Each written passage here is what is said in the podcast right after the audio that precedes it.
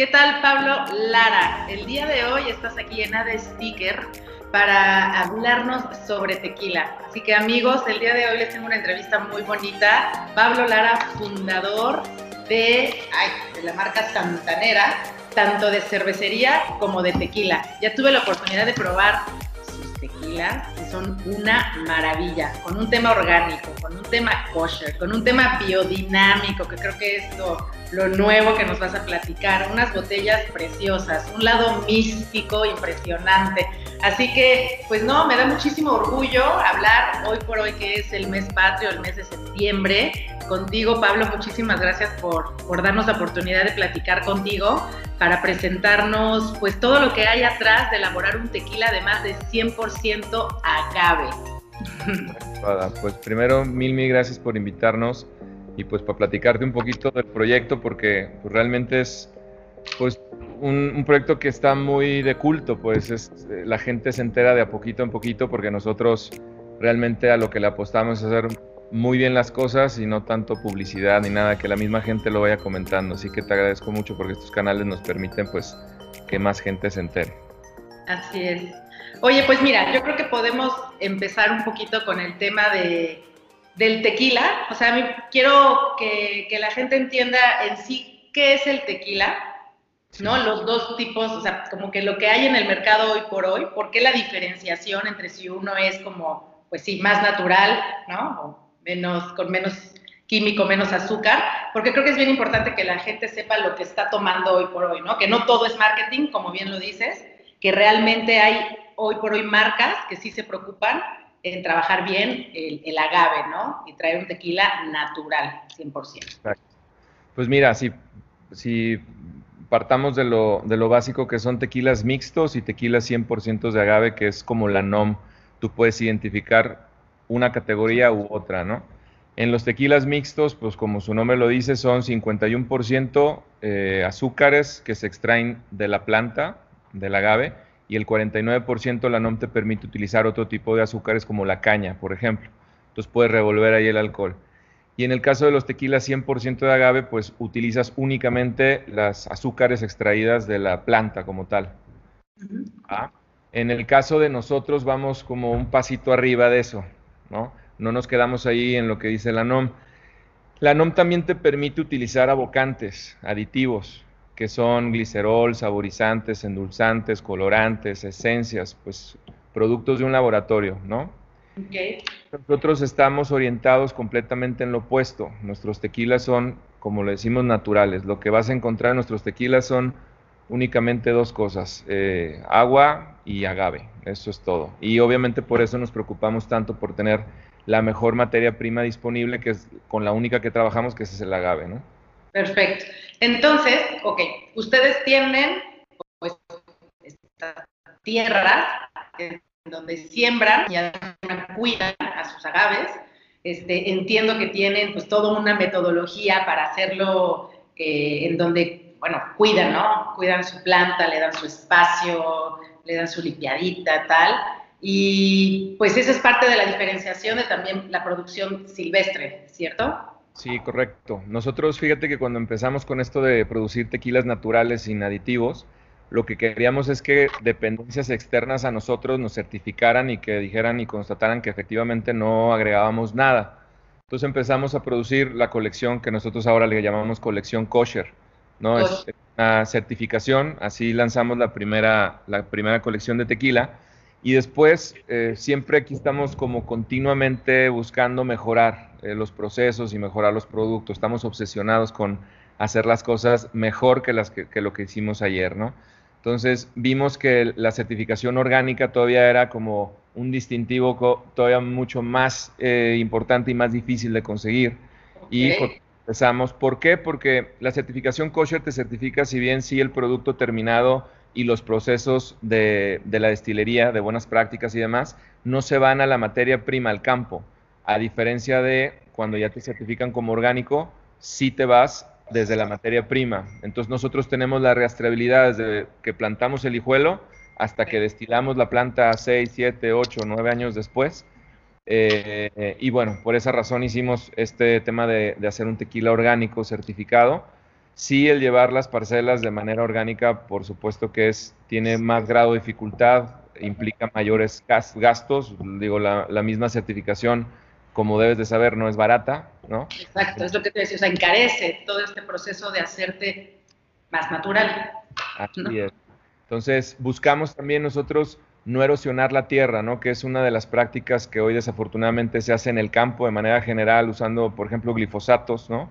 Que hacen que se erosionen las tierras, que esto se vaya a los mantos acuíferos y que luego venga, bueno, que ahora tenemos algunos casos ahí de gente, de niños con leucemia por estar tomando agua de esos mismos mantos. Entonces, nosotros todos los productos que utilizamos en plantaciones son productos orgánicos certificados y pues está, es nuestra orientación, pues es como poner un granito de arena en esto. Ok, me imagino, me imagino que también todo este proceso limita un poco tu producción, o sea, realmente no puedes producir masivamente.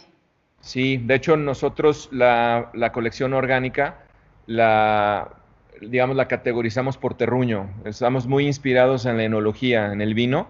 Entonces, todo lo que es eh, la colección orgánica, vas a ver en la etiqueta información que normalmente no ponen los productores o, otros tequilas, como por ejemplo el nombre del terruño, las coordenadas geográficas, la edad del agave, ¿no? Que es súper importante la edad porque está relacionada con la madurez, ¿no? Del, del, del agave como tal. Hoy, hoy el gran problema de la industria es que hay una escasez tremenda de agave. Entonces los precios están muy altos, el precio por kilo, y también no hay tanto, y orgánico todavía hay menos. Entonces, eh, bueno, nosotros también es una forma de protegernos, ser productores de agave y tener, pues ahora sí que la toma de decisiones del campo, porque hay decisiones que igual no te imaginas, pero por ejemplo nosotros dejamos más distancia entre agave y agave en las plantaciones con el propósito que las plantas no compitan entre ellos por los nutrientes de la tierra y que también entre ellos eh, se dejen crecer a sus anchas, además de que el sol, que es su principal alimento, les llegue directo. Por eso la diferencia entre más. Nosotros, por ejemplo, llegamos a meter máximo 2.800 hijuelos por hectárea, cuando la industria puede andar entre los 1.600, 1.500, 1.700 plantas por hectárea, porque quieren más densidad de hijuelos, porque creen que van a tener más kilos, pero la verdad es que, pues la verdad es que no, te da mejor promedio en kilos cuando lo haces así, a distancia. Entonces, ese tipo de decisiones nos, nos, al ser productores de agave nos permite, nos permite hacerlo, como también nosotros solamente gimamos lo maduro. Cuando tú llegas a una parcela de agave, tú la plantas, pon tú este año, y en el año 6 vas a tener pues madurez, pero no de toda la parcela. Hay agaves precoces que ya están listos, pero la gran parte, el 80% de esa plantación todavía no está listo. Por eso gimamos una parte, en el año 7 otra, en el año 8 otra y terminamos cuando mucho al año 9. Entonces siempre tenemos bricks bien altos, por eso nuestros tequilas de manera natural son tan expresivos, tan potentes en aroma y en sabor. Sí, incluso son, ay, no, se siente como que todo el paladar, ¿no? Mucho el sabor en, en, boca. Sí, ha sido una, una, belleza probarlos, la verdad. Este, no los conocía y me quedé así como, wow, ¿dónde habían estado toda mi vida? ay, sí, yo quiero comunicarlo muchísimo, ¿eh? que todo el mundo se entere de, de esta belleza. Qué linda y, entonces, a ver, a diferencia del vino, pues puedes tener un agave que tiene a lo mejor esta edad, ya, ya lo puedes gimar, pero al lado está el otro que dices, este no, este sí, este no, ¿no? Eso es, ok, eh, perfecto. ¿Y qué edad tendrían tus agaves, el más joven y el más viejo? O sea, estás en... Nosotros desde los seis años. A ver, creo que se cortó un poquito por ahí. Creo que se cortó un poquitito.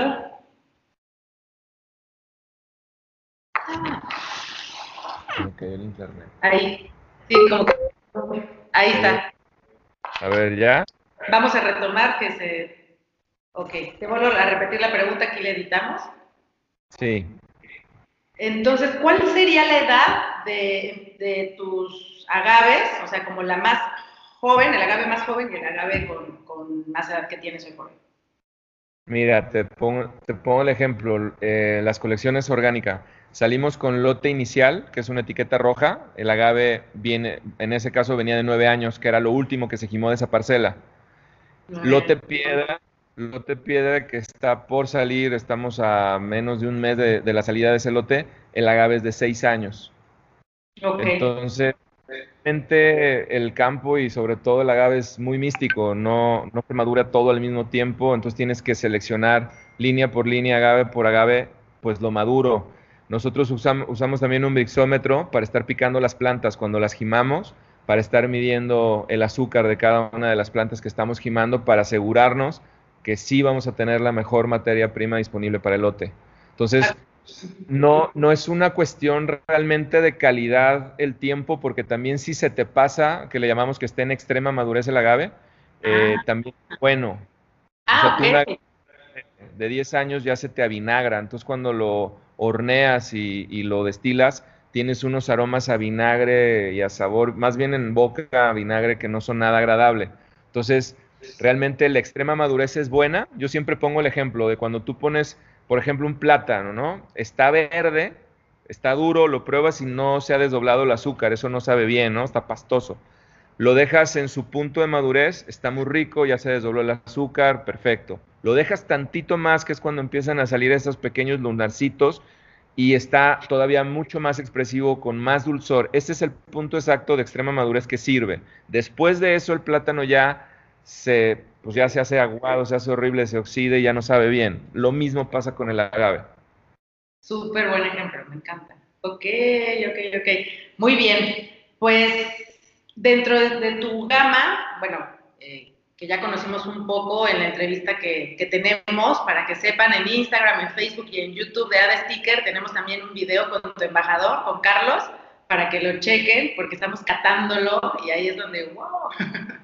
Eh, yo quiero nada más que nos platiques rapidísimo. Ya me platicaste de orgánico, pero me falta el tema kosher y biodinámico, ¿no? Un tequila kosher y un tequila biodinámico. Mira, como te platicaba, nosotros iniciamos como un tequila kosher, ¿no? Cuando, cuando empezamos con el primer lote en el 2016. El proyecto se fundó en el 2009 y hasta el 2016 salimos con el primer batch. Algo que nos caracteriza, eh, Ada, es la paciencia. Siempre lo decimos, de hecho, nuestro manifiesto viene, ¿no? Que la paciencia es una de las virtudes que tenemos aquí con nosotros. Porque es justo lo que ha perdido la industria, desafortunadamente. Está, hoy la industria está enfocada en el alto volumen, en hacer las cosas más rápido, al menor costo posible y, maximizando las utilidades. Nosotros no. Nosotros sí, el tiempo es, un, es, es vital para nosotros. Entonces, eh, la certificación kosher lo que te permite, o así lo pensamos al inicio, la comunidad judía es muy cuidadosa en lo que bebe y en lo que come. Entonces tiene su propia certificación, que es justo esta, la, certificación kosher. Entonces, eh, pues hay una comunidad, eh, bueno, hay, hay, una certificadora aquí en Guadalajara que, bueno, los rabinos nos visitan y certifican que el proceso sea natural, que no agreguemos químicos y que estén pues los, los tequilas como estamos diciendo, ¿no? 100% de agave, naturales, sin aditivos, sin abocantes. Así inicia esa colección, se queda ahí donde tenemos un, kosher blanco, que es dos destilaciones, eh, y un kosher blend que ya trae un, tema de barrica, de crianza, ¿no? Esa es una colección, digamos que es nuestro entry level en, en la colección que tenemos en Santanera. De ahí seguimos con, con, Taona, que es una colección súper nueva que acaba de salir, de hecho en mercado todavía no llega a, los diferentes lugares.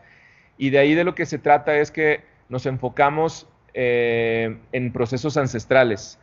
En este caso, la molienda, en lugar de hacer molino, como lo hacemos con kosher y orgánico, utilizamos una piedra volcánica de dos toneladas que lo que hace es eh, machacar, digamos, el agave después de que sale de horno y siempre ponemos el ejemplo de las salsas, ¿no? Las salsas de molcajete o las salsas de licuadora.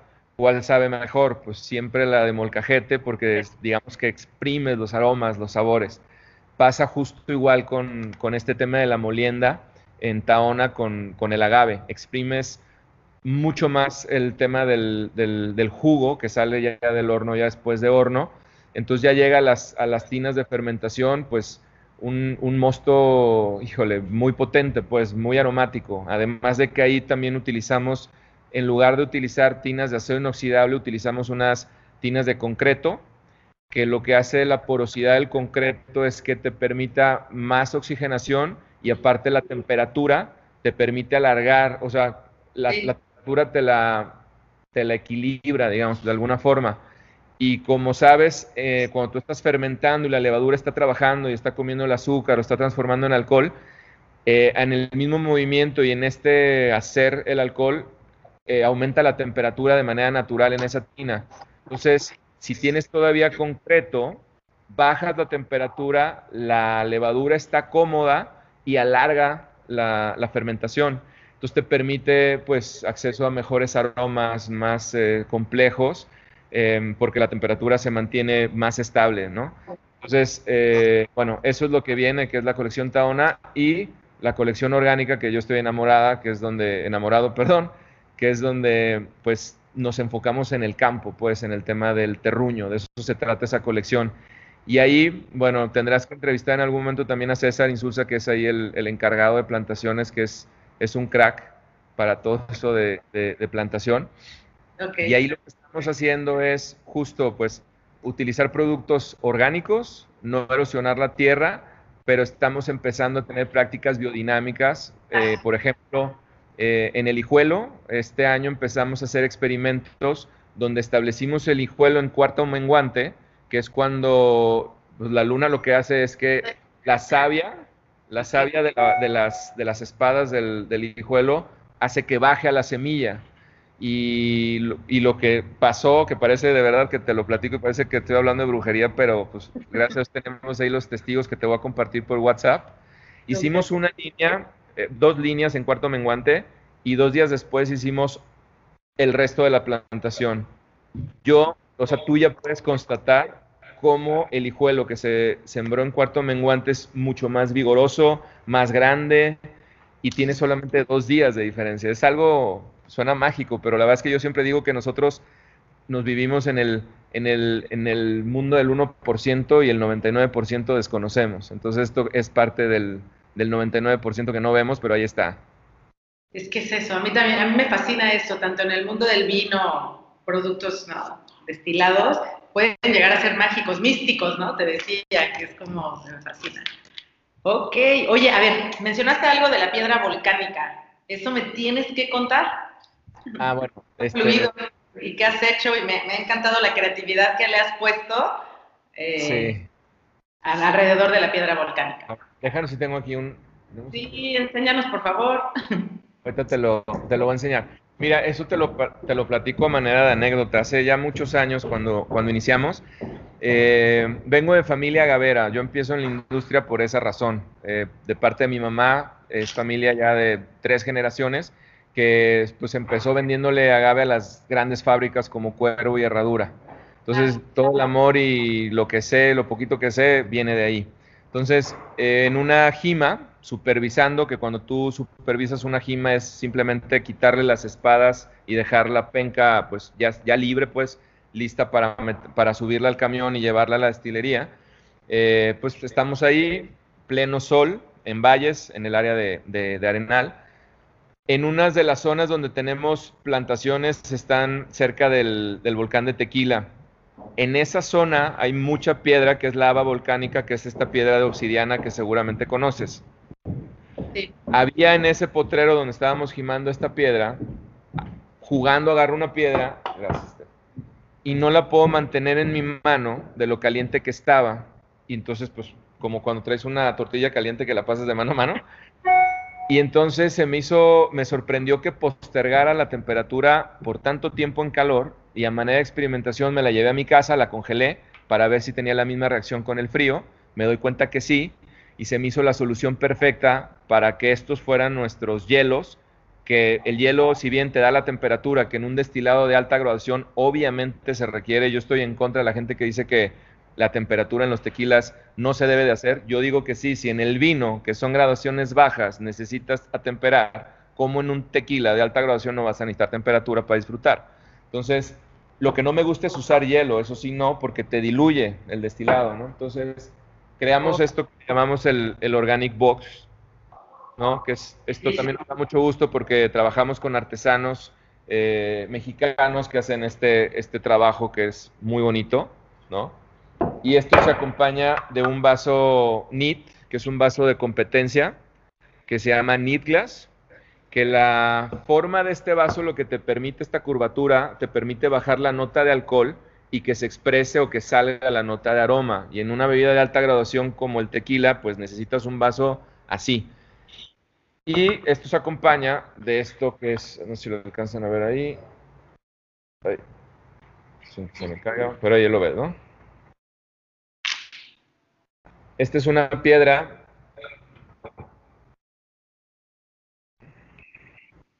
Entonces, esta piedra es una piedra volcánica tal cual, que es lava volcánica. Lo que hace es, con esto que te platico, que posterga la temperatura tanto en calor y en frío por más tiempo, se congela.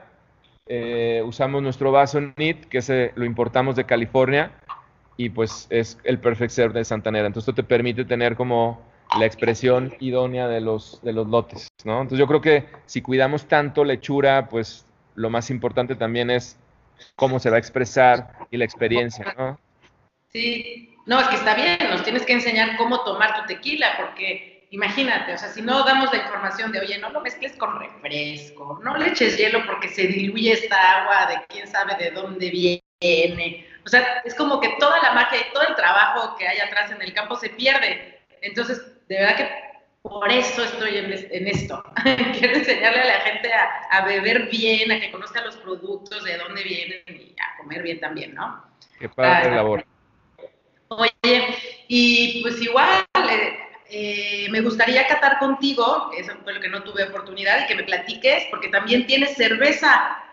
Entonces, pues para que vean, yo ando aquí disfrutando de una buena plática con Pablo y que vean esta belleza, el color. Bueno, de hecho, lo serví, yo dije, ah, caray, o sea, está muy espeso, o sea, tiene, ¿no? Una espuma preciosa. Entonces, pues platícanos también del proyecto de la cerveza. Mira, la, cerveza fue mucho después del tequila. Yo soy, yo tengo 41 años y desde los 13 años tomo cerveza. Empecé muy chiquito a beber, me encanta. Y la cerveza es una bebida que siempre, siempre me ha acompañado, me gusta, me gusta muchísimo. Entonces, realmente es un capricho que me di el tema de la cerveza, por gusto a la bebida. Entonces, eh, nos juntamos con un maestro cervecero de acá de, de, Jalisco y lo que quisimos fue como experimentar con maltas, eh, experimentar con tiempos, con alguno de nuestros procesos. Eh, no sé si, si te lo platicó Carlos, pero nosotros en fermentación exponemos con música clásica antes usábamos Beethoven, ahora usamos Mozart, eh, las fermentaciones. Esto comprobamos que la levadura, al ser un, ser vivo, tiene un movimiento distinto a la hora que se expone con música y en ese mismo dinamismo, en ese mismo movimiento, genera nuevos ésteres, nuevos aromas. Entonces, a partir de las notas musicales se crean notas aromáticas, que lo cual me parece muy bonito. Entonces, en el caso de la, de la cerveza también hacemos ese tipo de, de, experimentos, por llamarle de alguna forma, en fermentación, en el proceso de lagering. Y bueno, pues lo que estás tomando ahí es, es producto de, bueno, primero la, una malta Pilsner y otra secreta, que no revelamos, y trae un lúpulo eh, galena y otro añadido también secreto. Es una American, el estilo es American Premium Lager, es una cerveza pues muy ligera, pero no es una lager como la que tomas normalmente pues en, un súper o en un restaurante, o sea, una, cerveza industrial. Aquí sí vas a tener pues muchas más eh, características de aroma y de sabor. Tiene una parte muy linda, muy cítrica de nariz. Me dicen que tú eres, que tú eres, tú eres experta en cata, ¿va? Ay, ¿quién te dice? Pues por ahí me dijeron. no, pues eh, creo que he desarrollado bien la parte de, degustación. Eh, mira, todo esto es pasión, ¿no? Es pasión al 100 y, me gusta, o sea, a mí me gusta, o sea, hay productos que me hacen sentir, yo creo que el primer vino que, bueno, he catado muchísimos vinos, pero cuando me metí en esto fue cuando tuve la oportunidad de, de ya sabes, este medio te atrapa y me acuerdo del vino blanco que probé con un maridaje de queso azul y yo siento que, o sea, como que reconozco el momento que me marcó y que dije, yo soy de aquí para siempre y a ver cómo le hago. O sea, de esto tengo que vivir y así a la fecha, ¿no? Entonces, como que he tenido la oportunidad de, catar y de catar y de catar y de probar y de hacer de diferentes tipos de, de bebidas, no solo de vino y y no sé, hay algo que cuando me hace clic, que, que, disfrute. Pero bueno, de tú, o sea, quiero que tú nos cuentes, y ahorita igual y les doy mis impresiones. Sí, digo, acompañando un comentabas del, del, de la bebida, yo creo que es el, o sea, no sé si has hecho el experimento de comer con agua o con alguna otra bebida que no sea vino, ni cerveza, ni tequila, y la verdad es que el alimento no te sabe igual, tampoco te cae igual al organismo. Es súper importante el maridaje, ¿no? De, de, las cosas, se potencializa tanto el alimento como, como la bebida, es algo muy interesante. En el caso de, de nosotros en esta cerveza, bueno, obviamente se trata de una cerveza artesanal, entonces nosotros el tema de importar las maltas, los lúpulos y meterle más costo no nos importa. Lo que queremos es eso, generar esas expresiones y esas reacciones en la gente como la que tienes tú ahorita. Que tengas eh, potente la parte de la malta, el pan súper presente, pero también tienes la parte cítrica, frutal. O sea, tienes una cerveza muy compleja de nariz que es muy diferente a una cerveza pues industrial, ¿no? Convencional, claro. Nada que ver es que desde que la serví sentí como que el líquido pesaba más, ¿no? Era más peso. Y luego el color dije, no, bueno, esto es como un cobre, ¿no? Dije, no, no, nada que ver, ¿no? Y, y el nariz dije, ok, la parte cítrica que dices, pero realmente yo noto vainilla, de hecho noto así como cajetas, como hasta un poquito de... de Caramelo. Café, o sea, como esos dulcecitos de café que tienen vainilla, de leche, a mantequilla. Entonces, eso es, pero, perdón, pero en boca es cítrico y es ligero. O sea, como que en nariz tiene esta presencia que dices, ay, no vaya a ser como que esté muy pesado y no, para nada. Entonces, eso está muy bonito. Y otro tip que te doy cuando pruebes una cerveza artesanal, siempre ve qué tan sucio deja el vaso la, la cerveza. Si ah, deja sucio el vaso, significa que la malta y la materia prima con la que se elaboró esa cerveza es de, muy buena calidad. Esa retención que tienes en el vaso es producto de, pues, de una materia prima pues, seleccionada. Pues, Oye, ¿y la este espuma cómo debe de ser? Dependiendo del estilo, pero en una lager lo que buscas es una, sí, que tenga retención, que sí tengas ahí la espuma, pero no, no gruesa. No. Como puede ser una, ¿qué te gusta? Una, ay, ¿cómo se llaman estas? Cervezas más chocolatosas, más pesadas que nosotros no, las stouts. Las stouts. esas tienen obviamente una capa mucho más densa, es el estilo. En, el, la lager no estás buscando eso. Nosotros al, al, momento de diseñar la receta lo que buscamos era que fuera muy expresiva en nariz, pero que fuera muy bebible, que tú te puedas tomar dos o tres cervezas y no te sientas, este, ya, sabes, súper pesado, quieres comer ni siquiera. Eso, eso, eso a mí no me gusta en las cervezas, ni siquiera en las artesanales, en las lagers. Eh, yo no busco eso. Respeto a otros productores que hacen ese tipo de cerveza, pero no, mi estilo no es así. Mi estilo es que sea, sí, una burbuja fina, más asemejándose al champagne, que tenga esta expresión en nariz, que, que, la pruebes y que no, que, no, que no te llene pues la cerveza, que sea un complemento del alimento que sea una cerveza refrescante como lo son las lagers y que para, por ejemplo, los climas en los que andas tú ahorita, pues caen caen súper bien, ¿no? En, en, ¿verdad? yo no era muy cervecera, no era muy cervecera hasta que tuve la oportunidad de, de, venir acá a Playa del Carmen y ahorita es como, ah, como la, la disfruto, pero la verdad es que no tengo muchas opciones de marca hasta que te conocí. Pero de verdad, ya me, declaro, me declaro fan. ¿En dónde te podemos encontrar? ¿Cómo podemos conseguir tus productos fuera de qué? Hago un breviario. Tenemos que lograr que tus productos estén en mi tienda, en adesticker.com, por favor. Eh, ya lo platicaremos. Estoy muy emocionada porque eso pueda suceder. Pero en el Inter, bueno, o sea, ustedes, ¿en dónde los seguimos? Redes sociales, por platícanos, porque sé que no son productos de tienda, sé que no son productos masivos, entonces, bueno.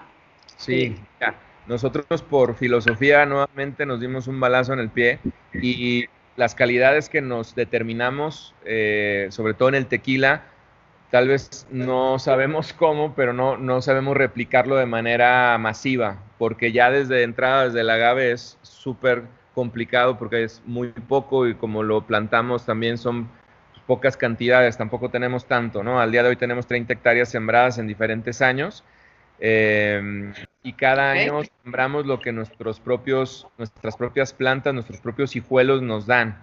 Entonces nuestro crecimiento es así como muy orgánico también. Entonces renunciamos a vender en retail. Nuestros productos no los vas a encontrar en retail, los vas a encontrar únicamente en restaurantes, en hoteles y en bares que comparten la filosofía de nosotros de, estar como muy orientados en este tema de crear emociones a partir de los aromas y sabores, que es a lo que nosotros realmente nos dedicamos. Y lo vendemos en la página de Santanera, es santanera.mx. Ahí hay una sección que dice tienda y ahí vas a ver todo lo, lo que lanzamos en el caso de los productos, bueno, en estas colecciones orgánicas son lotes limitados, numerados, que gracias a Dios, te lo digo con mucho orgullo, Ada, eh, cuando empezamos en el 2016 y llegamos con hablando de tequilas orgánicos por terruño, este, ya todavía no hablábamos de biodinamismo en esa época, pero cuando ya hablábamos de eso, se burlaban de nosotros hasta que la verdad, y eso sí se lo agradezco a un montón de, de amigos, ya les puedo decir amigos ahora a estas fechas, que los primeros que confiaron en nosotros fueron los chefs, que son la gente que tiene, yo respeto muchísimo las narices de, los chefs porque, bueno, llegan a niveles que, uno no, y se empezaron a... Producto, se empezaron a enamorar del producto y eso nos permitió que al día de hoy el lote piedra se haya prevendido el, prácticamente el 60%, está prevendido y ni siquiera ha salido al mercado. Entonces, eh, pues estamos bien contentos con la reacción también del mercado y hemos puesto, no sabes, la cantidad de, desvelos y de sacrificios que le hemos puesto al proyecto. Así que estamos bien, bien contentos. Y en redes sociales nos encuentran, tenemos tres eh, principales, que es arroba, en todas igual, tanto en Instagram como en Facebook, eh, arroba santanera.beer, como cerveza en inglés, arroba santanera.tequila y arroba santanera.agave. Igual en Facebook, igual en, en, Instagram, así nos encuentran.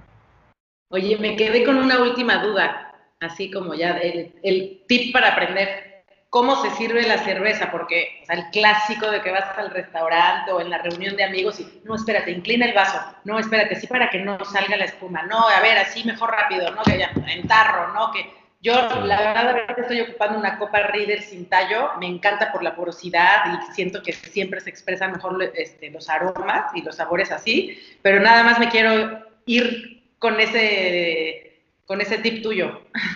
Mira, yo, mi copa favorita ni siquiera es la de NIT, porque no me gusta tanto para vista. Para cata no te sirve bien, te sirve para nariz.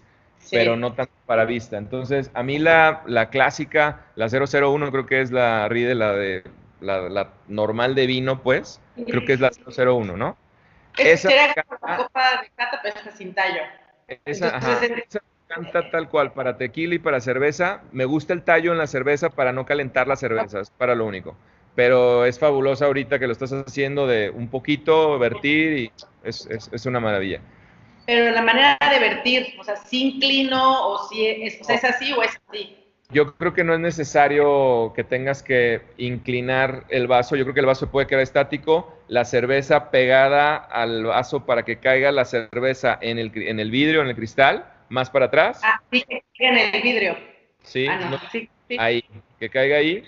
Y ya cuando casi estés terminando de servir, levantas un poquito la cerveza para que le ayudes a la carbonatación y que salga un poquito más de espuma y que tengas una buena retención de espuma y que, y que la burbuja se mantenga en la cerveza y no esté tan, no, no haya tanta salida, ¿no?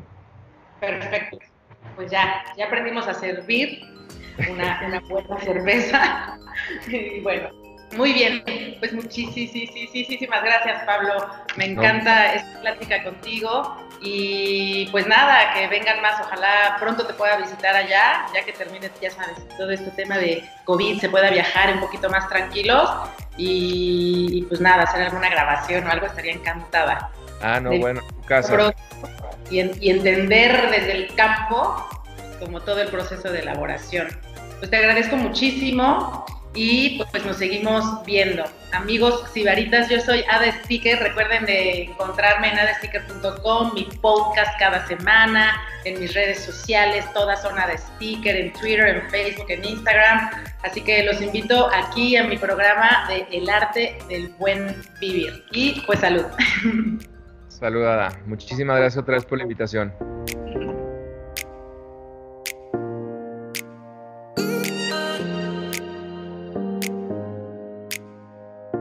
Ada Sticker, el arte del buen vivir.